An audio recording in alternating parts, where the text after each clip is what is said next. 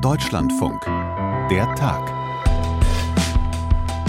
Ich begrüße Sie zur heutigen Sitzung im Bundesverfassungsgericht eröffne die Sitzung zur Verkündung einer Entscheidung in dem Verfahren über die Wahlprüfungsbeschwerde. Oha, wieder eine Entscheidung aus Karlsruhe, wieder auf Betreiben der Union. Da kann man schon mal direkt Angst kriegen nach diesem Knaller zum Haushalt letztens.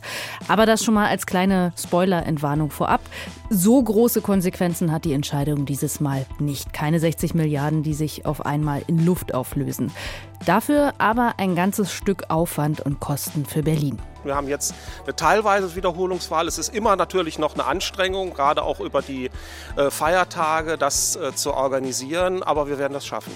Sagt der Berliner Landeswahlleiter. Ab heute steht fest, am 11. Februar kommendes Jahr wird die Bundestagswahl in Berlin teilweise wiederholt. Und wer da jetzt vielleicht um sein Mandat zittern muss, das klären wir gleich. Und das ist schon wieder sehr in den Hintergrund getreten, der Putsch im Niger vor einem halben Jahr. Verteidigungsminister Boris Pistorius ist heute dort und das ist für uns ein guter Anlass, auch mal zu gucken, was eigentlich seitdem passiert ist unter dieser Militärjunta. Heute ist der 19. Dezember 2023, das ist der Tag und ich bin Josephine Schulz. Hi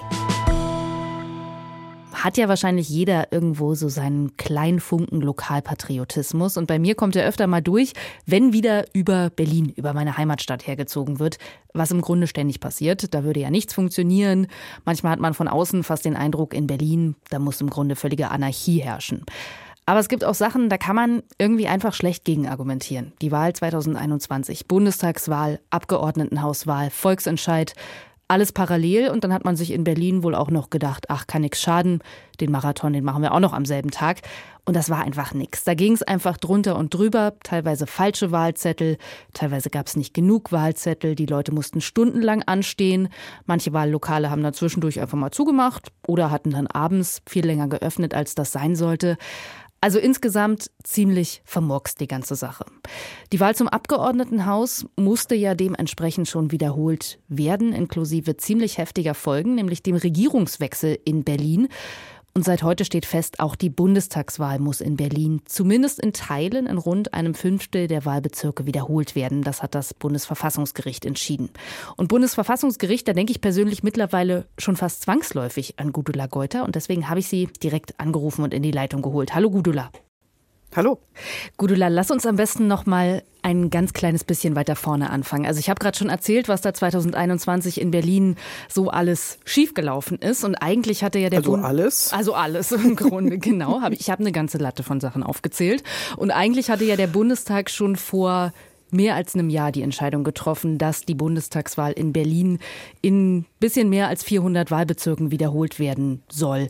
Warum musste da jetzt überhaupt das Verfassungsgericht noch mal ran an diese Frage?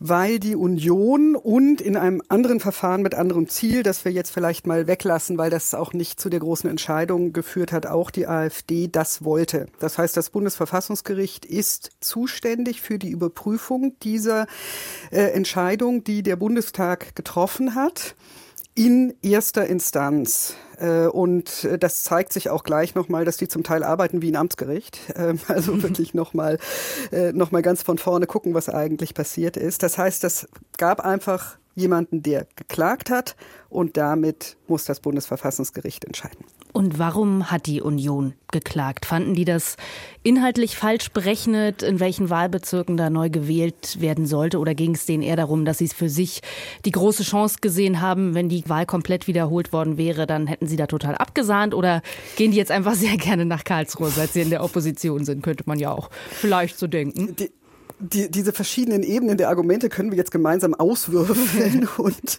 ähm, wir kennen ja aus der Berichterstattung äh, nach dieser Entscheidung des Bundestages den Vorwurf, der eben auch von Unionsseite erhoben wurde, äh, dass äh, da getrickst worden sei, äh, dass äh, eigentlich viel mehr äh, nachgewählt werden müsste. Die Union hat, und das ist auch das, was sie jetzt ohne der, den Vorwurf der Trickserei oder so in Karlsruhe vorgetragen hat, hat gesagt, eigentlich müssten sechs von zwölf Wahlkreisen ähm, müsste da neu äh, gewählt werden, weil ähm, so das Argument äh, da vermutlich auch Fehler passiert seien.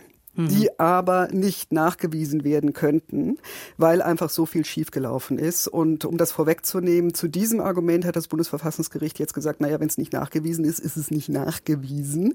Äh, dann ist es eben nicht so. Und ähm, dabei ähm, ist, liegt natürlich auf der Hand, wir hatten eine Wahl, äh, bei der die Ampelparteien nicht schlecht abgeschnitten haben, dass es also der Union auch um eine weitere Chance ging. Aber das ist natürlich nicht das rechtliche Argument, das man mhm. vorgetragen hat. Aber das hat er jetzt in Karlsruhe, also der Union, nicht wahnsinnig viel gebracht. Das Bundesverfassungsgericht hat ja die Entscheidung, in wie vielen Wahlbezirken neu gewählt werden muss, nur leicht nach oben korrigiert. Kannst du das nochmal erklären? Was sagen die in ihrer Entscheidung? Äh, die sagen, dass im Wesentlichen, die Formulierung ist es überwiegend rechtmäßig war, die Entscheidung, die der Bundestag getroffen hat. Der Bundestag hatte gesagt, es muss in 431 Wahlurnenbezirken neu gewählt werden. Das Bundesverfassungsgericht hat ähm, das erstmal überlegt, ob es das nicht so hinnimmt. Mhm. Und äh, hat auch gesagt, es müsste das so hinnehmen, wenn ohne Verfehlungen äh, der Bundestag das nachgeprüft hat und hat dann aber gesagt, nee, das hat er nicht richtig nachgeprüft. Wir können uns das gleich nochmal genauer anschauen, warum nicht. Und hat dann selber sich alles nochmal angeschaut und hat von diesen 431 gesagt, nee, 31 mehr, 31, die hier nicht mit drin waren, aber dafür sieben andere nicht, die der Bundestag vorgesehen hatte. Und das ergibt unter dem Strich eine Zahl von 455 von, und jetzt festhalten, 2256 Urnenwahlbezirken. Okay, also so viele ähm, sind es dann am Ende doch nicht. Auf welcher Grundlage wurde jetzt entschieden, in welchen Bezirken neu gewählt werden muss? Geht es darum, wo die meisten Pannen passiert sind oder wo das Ergebnis am knappsten war, sodass sich vielleicht noch was ändern könnte? Sowohl als auch. Also man muss erst mal sagen, ähm, die gesamte Wahl zu kippen, was eben etwas ist, was auch äh, vorgetragen war.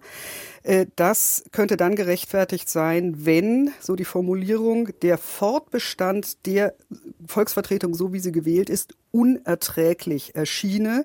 Und äh, das sei hier einfach nicht der Fall. Das ist diese Rechnung, die ich eben gemacht habe. Da kommt man auf äh, etwa 15 Prozent dieser Wahlurnenbezirke, ähm, wo äh, das nicht in Ordnung ist. Also damit sind wir beim, bei der Einzelprüfung. Damit sind wir also bei der äh, Einzelfrage, wo etwas äh, schiefgelaufen ist. Dann wird eben erstmal definiert, was ist überhaupt ein Fehler. Und ein Fehler ist, zählen Sie jetzt äh, ausführlich auf, ein falscher Wahlzettel, eine ähm, zeitweilige Schließung was es ja durchaus gegeben mhm. hat, bis zu 100 Minuten. Dann äh, diese ähm, zwischen 16 und 18-Jährigen, die für den Bundestag nicht wählen durften, aber für das äh, Abgeordnetenhaus und zum Teil möglicherweise auch für den Bundestag gewählt haben. Äh, dann wenn mehr als eine Stunde die Leute warten mussten, weil wohl, weil man daraus schließen kann, dass das Ganze einfach miserabel organisiert war. Und genauso, wenn die Leute nach 18 Uhr mehr als eine halbe Stunde noch anstehen mussten, wenn man daraus und weil man daraus den Schluss ziehen kann, dass das Ganze einfach falsch organisiert ist. Und nach dem äh, Maßstab, waren das eben diese 31, plus 31 minus 7 äh, Wohnwahlbezirke, äh, in denen sie zu einem anderen Ergebnis gekommen sind. Und äh, dann sind wir hier noch bei ähm, der Unterscheidung, ob das ganze mandatsrelevant ist oder nicht. Mhm. Das heißt, ob also möglicherweise ein anderes Ergebnis rausgekommen wäre, wenn diese Fehler nicht passiert wären. Das ist die sogenannte potenzielle Kausalität. Hm. Und da unterscheiden die Richter hier einmal zwischen der Zweitstimme und der Erststimme. Ähm, bei der Zweitstimme sagen sie, das kann in Berlin schon mandatsrelevant gewesen sein, denn der SPD fehlten genau 802 Stimmen für ein weiteres Mandat. Mhm. Das heißt, das ist nicht so wahnsinnig viel. Ähm, das ist also die Entscheidung mit der Zweitstimme, das ist ja die Parteienstimme, muss neu gewählt werden. Und da hatte nun die Union vorgetragen, na gut, dann lassen wir es auch bei der Zweitstimme und nicht Erststimme. Und das hat der Bundestag anders entschieden.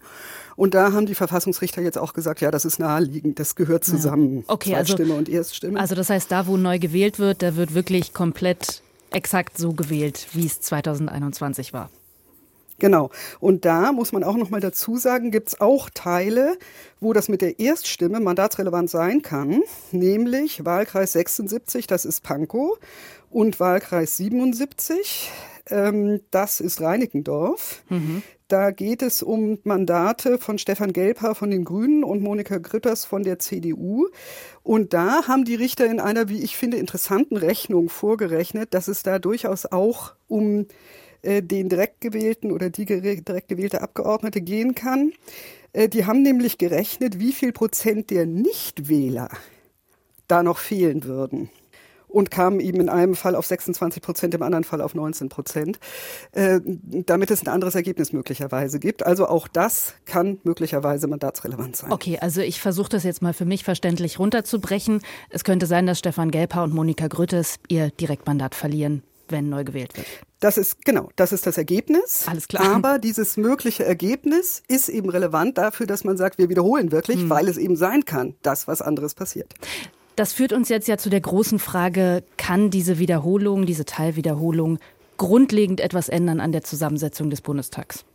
Nein. Ganz klar, nein. Wir haben hier jetzt diese drei Punkte äh, besprochen, um die es gehen kann. Es kann um die direkt gewählten Abgeordneten gehen, wobei wir ja da auch wieder einen Ausgleich hätten, wenn sich das wesentlich äh, verändern würde. Es kann um die eine Stimme, Zweitstimmen mehr der SPD gehen. Und dann ist ein wichtiger Punkt noch die Linke, die wir vielleicht genau, die wollte ich nämlich gerade ansprechen. Die war ja eigentlich im Vorhinein so der der Wackelkandidat, weil die ja nur dank dreier Direktmandate überhaupt in den Bundestag eingezogen ist und zwei davon mit Gesine Lütsch und Gregor Gysi in Berlin die wären ja durchaus in der Gefahr gewesen, da komplett mit ihrer ganzen Mannschaft aus dem Bundestag rauszufliegen. Ne? Genau, und zwar beide. Also sowohl sozusagen der, der Rumpf der ehemaligen Fraktion der Linken als äh, auch das Bündnis Sarah Wagenknecht. Stimmt, muss man, ja, eben, muss man ja mittlerweile unterscheiden, hast du völlig recht. Genau, genau, weil die eben insgesamt als ähm, Linkspartei wegen dieser sogenannten Grundmandatsklausel mal reingekommen sind, weil es eben drei Direktmandate gab, zwei davon in Berlin. Wenn auch nur eines davon weggefallen wäre, kann man jetzt inzwischen schon in diesem Konjunktiv sagen, ähm, dann wären die möglicherweise alle raus gewesen oder dann wären sie alle raus gewesen. Und das kann man wohl ausschließen. Ähm, wir sind einmal bei Gesine Lötsch im Wahlkreis Lichtenberg. Da hatte sie 25,8 Prozent äh, geholt und der Wahlkreis Lichtenberg ist nicht betroffen hier. Mhm. Wir sind ja immer bei der Erststimme hier nur für die Frage der Direktwahl. Und ähm, wir sind außerdem bei, bei Gregor Gysi, der ganze 35,4 Prozent bekommen hat, in Treptow-Köpenick.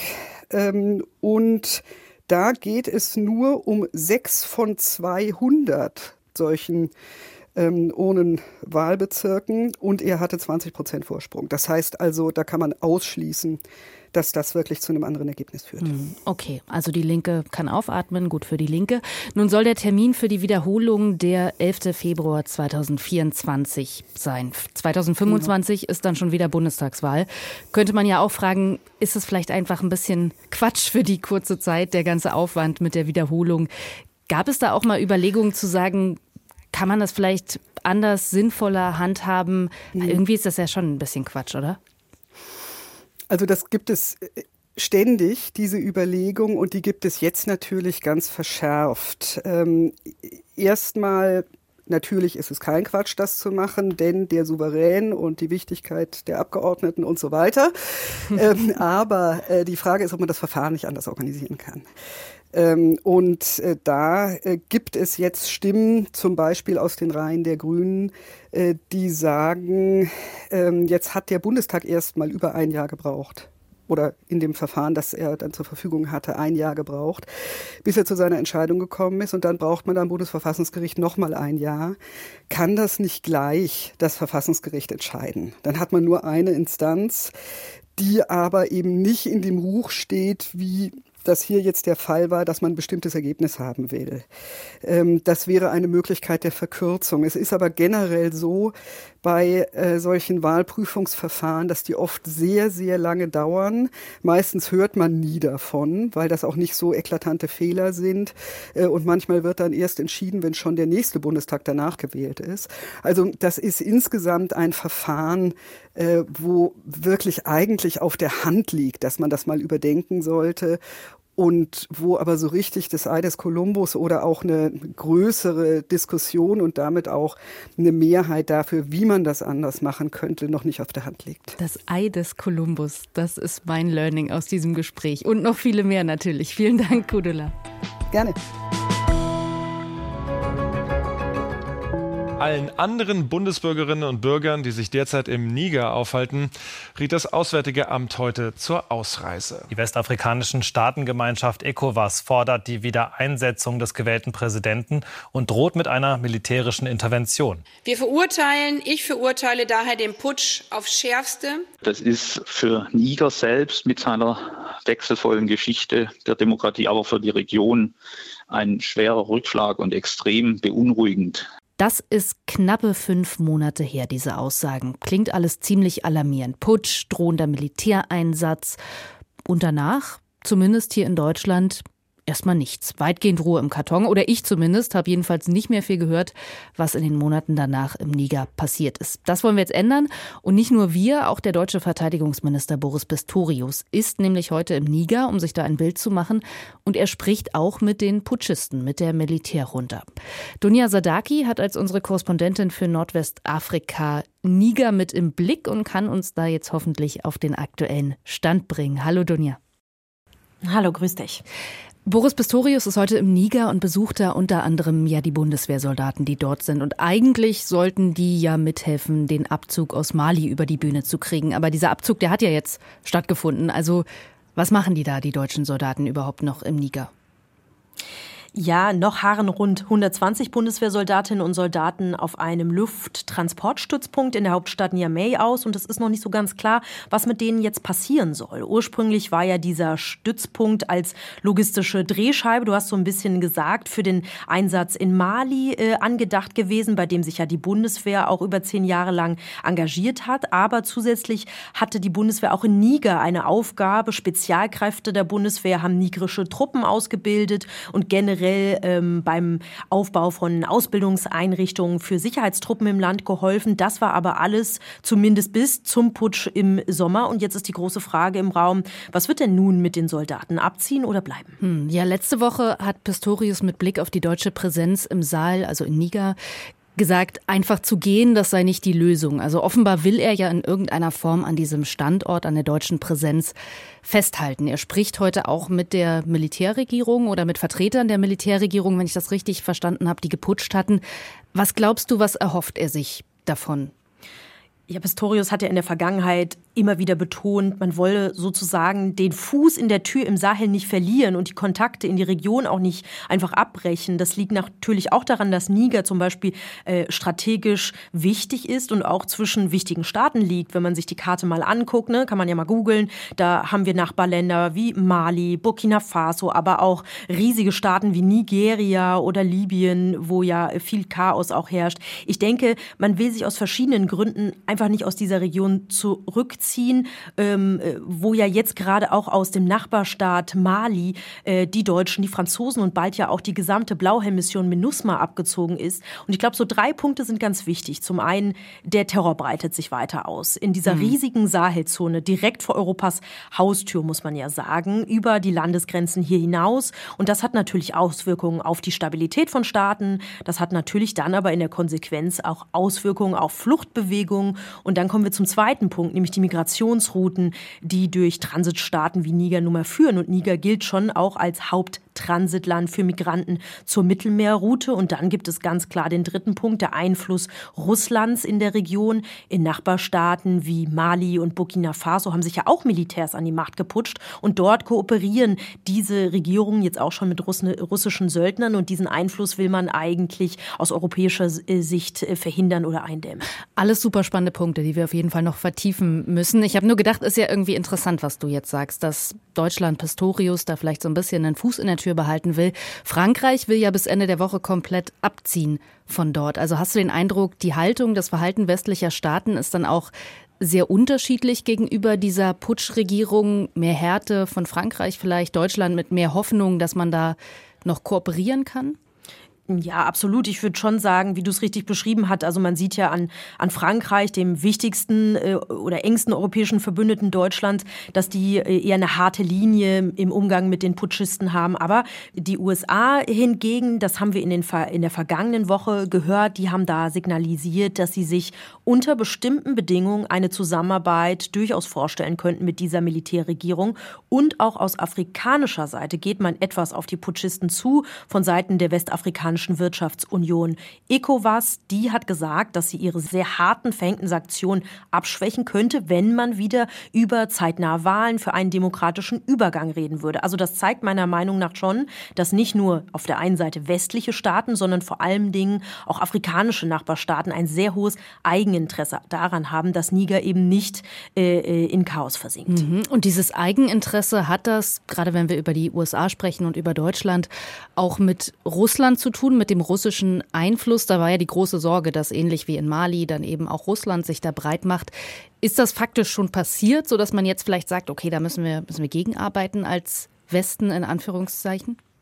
Ja, ich würde schon sagen, dass die Machthaber in Niamey, der Hauptstadt, sich äh, auf jeden Fall auf Russland zubewegt haben. Anfang des Monats zum Beispiel haben sie sich, äh, haben sie demonstrativ eine russische Delegation empfangen, äh, eine Stärkung der militärischen Zusammenarbeit angekündigt und gleichzeitig haben sie ja seit dem Putsch ganz viele Abkommen mit der EU aufgekündigt. Zuletzt ja äh, auch ein Antimigrationsgesetz, das 2015 in Absprache mit der EU äh, eingesetzt wurde, um sozusagen dem Schlepperwesen in Niger ein Ende zu setzen. Und das schürt ja schon in Europa die Sorge, dass in Niger im Auftrag Russlands zum Beispiel mehr und mehr Migranten und Geflüchtete nach Nordafrika durchgelassen werden könnten, dass das mehr Druck auf Europa ausführen könnte. Ähm, aber man muss auch auf der anderen Seite sagen, die Militärs in Niger haben aufgrund der sehr, sehr schlechten wirtschaftlichen Lage eigentlich selber auch ein hohes Interesse, wieder an einen Verhandlungstisch zu kommen. Es gab ja nach diesem Putsch große Demos, die eher pro Militär runter waren, wenn ich das richtig in Erinnerung habe. Wie sehen das denn die Menschen in Niger heute? Ja, ich würde sagen, die, ein Großteil der Menschen steht immer noch hinter den Putschisten. Das liegt zum einen an dem antifranzösischen Ressentiment, das es eigentlich im ganzen Sahel in großen Bevölkerungsteilen auch gibt. Das wurde auch genährt von den Putschisten, die vor allen Dingen wieder mit dem Finger auf die Exkolonialmacht Frankreich gezeigt haben oder damit eben auch auf westliche Militärbündnisse in der Region, die sie dann für die schlechte Sicherheitslage mitverantwortlich gemacht haben. Aber das liegt natürlich auch an der mageren Bilanz von westlichen Antiterroreinsätzen in der Region, weil wie gesagt, der Terror ist nicht weniger geworden, im Gegenteil, er breitet sich aus. Und natürlich hat sich die Regierung auch beliebt gemacht, indem sie dieses Migrationsgesetz oder dieses Antimigrationsgesetz jetzt gestoppt hat, äh, aufgekündigt hat. Das hat für sehr, sehr viel Zustimmung gesorgt, vor allen Dingen im Norden des Landes, wo sehr viele Menschen eben vom Geschäft mit den Migranten auch äh, leben. Aber der, den Menschen, und deswegen glaube ich, stehen die Militärs auch unter Druck, denen geht es äh, in, in großen Teilen der Bevölkerung nicht so gut. Viele Viele sind arm, auf humanitäre Hilfe angewiesen. Wir müssen uns vorstellen, die Bevölkerung in Niger äh, wächst sehr schnell, aber sie ist doch sehr jung, im Durchschnitt 15 Jahre alt. Hinzu kommt neben dem Terror, über den wir schon gesprochen haben, Dürren durch den Klimawandel, ähm, der zu Ernährungskrisen führt. Wir haben den Krieg in der Ukraine, wir haben die Verteuerung von Energie- und Lebensmittelpreisen. Das wird massiv zum Problem für Millionen Menschen im Land. Und dann on top noch die harten Handels- und Finanzsanktionen verhängt durch die westafrikanische Wirtschaft Wirtschaftsunion ECOWAS. Das alles äh, macht den Menschen sehr, sehr äh, zu schaffen. Deswegen glaube ich schon, wenn die Militärs da nicht auch zeitnah eine Verbesserung, eine Lösung für ihre Bevölkerung äh, finden, dass das die Beliebtheit der Militärs durchaus beeinträchtigen könnte, mhm. und zwar negativ. Aber das heißt, wenn ich dich richtig verstehe, dann hat sich ja für die Menschen im Land unter den Putschisten, obwohl sie ihnen Rückendeckung geben, bisher gar nichts verbessert. Im Gegenteil. Also ich verstehe dich jetzt so, die Sicherheitslage ist eigentlich noch schlechter geworden, obwohl die Putschisten mit dem Versprechen angetreten sind, da was zu machen. Dann die Armutslage. Also es hat sich eigentlich nichts verbessert, sondern nur verschlechtert im Land. Kann man das so sagen? Es hat sich nichts verbessert, auf jeden Fall. Auch die Sicherheitslage hat sich verschlechtert. Wir müssen uns vorstellen, die Putschisten sind ja jetzt nicht damit beschäftigt gewesen, irgendwie soziale Reformen für Bildung, Gesundheitswesen, Arbeit, was ja dringend benötigt wird, irgendwie voranzutreiben, sondern waren ja in der Hauptstadt sozusagen mit der Eigensicherung eher beschäftigt. Das führt natürlich dazu, dass das alles nur einer Gruppe in die Hände spielt. Und das sind natürlich islamistische Terroristen, die diese Schwäche äh, dann äh, sozusagen zusätzlich äh, ausnutzen ausnutzen. Also das Ganze jetzt hat nur meiner Meinung nach den Terroristen in die Hände gespielt. Was ist eigentlich aus dem abgesetzten Präsidenten geworden? Der abgesetzte Präsident ähm, hat ja nach dem Putsch auch immer wieder äh, zum Beispiel Vertreter der Westafrikanischen Wirtschaftsunion ECOWAS empfangen können, hatte auch Kontakt zu anderen Politikern. Ähm, aber im Endeffekt äh, die Rufe, ihn, äh, Bassoum, wieder einzusetzen als gewählten Präsidenten, die sind gescheitert. Wir sehen ja, wir haben harte Wirtschaftssanktionen gegen Niger verhängt, die ja eigentlich auch zum Ziel hatten, äh, irgendwie Bassoum wieder einzusetzen. Das hat alles nichts genützt, dieser Druck. Und der Präsident ist auch für große Teile der Bevölkerung äh, ähm, auch nicht mehr, also er wird nicht gewünscht, dass er wieder ins Amt geht. Das würde auch als Zeichen gewertet, dass man, äh, und dieses Narrativ, das schüren auch immer wieder die Putschisten, dass man von außen versucht, den Niger zu beeinflussen und dass man von außen versucht, sozusagen politische Marionetten einzusetzen. Und deswegen gibt es für diesen Präsidenten mhm. auf absehbare, wenn würde ich sagen, auf sehr, sehr lange Sicht überhaupt keine Chance, wieder zurück ins Amt zu kommen. Aber das heißt, diese Bemühungen haben die ECOWAS-Staaten im Grunde aufgegeben. Da war ja am Anfang auch mal von einer möglichen Militärintervention die Rede. Ne? Davon hat man ja jetzt nichts mehr gehört. Also würdest du sagen, die haben sich eigentlich faktisch mit der Situation abgefunden? Ja, alternativlos ist ja immer so ein bisschen das, äh, das, das Wort, was dann mitschwingt. Ich glaube, äh, es gab schon einen Moment, wo viele auch hier gebankt haben und gesagt, kommt es jetzt zu, einem, äh, zu einer militärischen Auseinandersetzung? Da wurde ja sehr, sehr stark mit dem Säbel gerasselt. Also es war eine brenzliche Situation, aber ich glaube, allen Beteiligten, von der Militärregierung bis zu ECOWAS, bis auch zu europäischen oder westlichen Partnern war klar, das kann sich niemand leisten in dieser Region, die ja so massiv vom Terror bedroht ist, wo keines der Nachbarländer Länder ein Interesse hat an einem weiteren Krieg, wenn wir uns angucken. Wir haben nicht nur eine schwierige Situation in Ländern wie Mali und Burkina Faso, sondern natürlich auch in Libyen, sondern natürlich auch im Sudan. Das heißt, das möchte sich dort niemand leisten, auch die Auswirkungen nicht. Das ist viel brandgefährlich. Und natürlich war es so, nach diesen Drohungen gab es einen Zusammenschluss, einen Schulterschluss zwischen den Militärs in Niger, die ein Eingreifabkommen mit den an die Macht geputschten Militärregierungen in den Nachbarländern Mali und Burkina Faso äh, geschlossen haben. Das heißt, diese Sorge, diese Angst, die war für einen Zeitpunkt relativ reell. Aber im Endeffekt muss man sagen, äh, niemand äh, kann von diesem Eingreifen profitieren. Und vor allen Dingen die Menschen, mit denen ich gesprochen habe im Niger, die haben mir immer gesagt, auf keinen Fall eingreifen von außen. Wir haben ja gesehen, was das damals in Libyen eingerichtet mhm. hat. Und wenn wir uns angucken, wie lange dauert der Konflikt in, in Libyen immer noch an. Also davon hatte man vor allen Dingen vor Ort auch Angst. Dunja, einen Punkt würde ich gerne noch ansprechen mit dir, den du auch schon genannt hast, nämlich dass Niger Absprachen mit Europa aufgekündigt hat bezüglich der Flüchtlinge, bezüglich des Schleusertums, dass das Schleusen von Flüchtlingen nicht mehr verfolgt oder bestraft wird. Was bedeutet das? Heißt das wieder wesentlich größere Fluchtbewegungen nach Europa? Ich glaube ehrlich gesagt kaum, wenn wir uns dieses Gesetz angucken, was damals eingesetzt wurde. Das hat dazu geführt, dass kurzweilig, ja, das stimmt, die Zahlen äh, gesunken sind Richtung ähm, Europa und dass viele Menschen die ein Geschäft machen mit, der, äh, mit den Migranten im Gefängnis gelandet sind. Viele von denen sind jetzt durch die Militärregierung wieder freigekommen. Aber im Endeffekt haben wir schon, das, schon vor dem Putsch gesehen, dass die Zahlen ab 2022 im Endeffekt wieder auf dem alten Niveau waren von vor diesem Gesetz. Was hat dieses Gesetz trotzdem gemacht? Es hat die Routen gefährlicher gemacht für die Menschen, es hat die Routen teurer gemacht, aber es hat die Migration eben nicht verhindert. Und was es zusätzlich noch geschaffen hat in Agadez, das ist eine Stadt im äh, Norden des Landes, an der Grenze zu Mali, in die ich auch gereist bin. Äh, da lebten tausende Menschen von dem Geschäft mit den Migranten, Hotels, Gaststätten, Märkte. Und diese Stadt wurde im Endeffekt wirtschaftlich, das haben mir viele Menschen vor Ort gesagt, kaputt gemacht durch dieses äh, Gesetz, weil sie gesagt haben, die EU hat angekündigt, dass es Alternativen geben soll für die Beschäftigungssituation der Menschen vor Ort. Und das hat aber nie funktioniert. Deswegen haben auch die Menschen in Agadez, nachdem das Gesetz durch die Militärs gekippt worden ist, dort auch einfach gefeiert und haben gesagt, äh, endlich haben wir wieder äh, Hoffnung auf äh, eine wirtschaftliche Verbesserung vor Ort. Das war's für heute.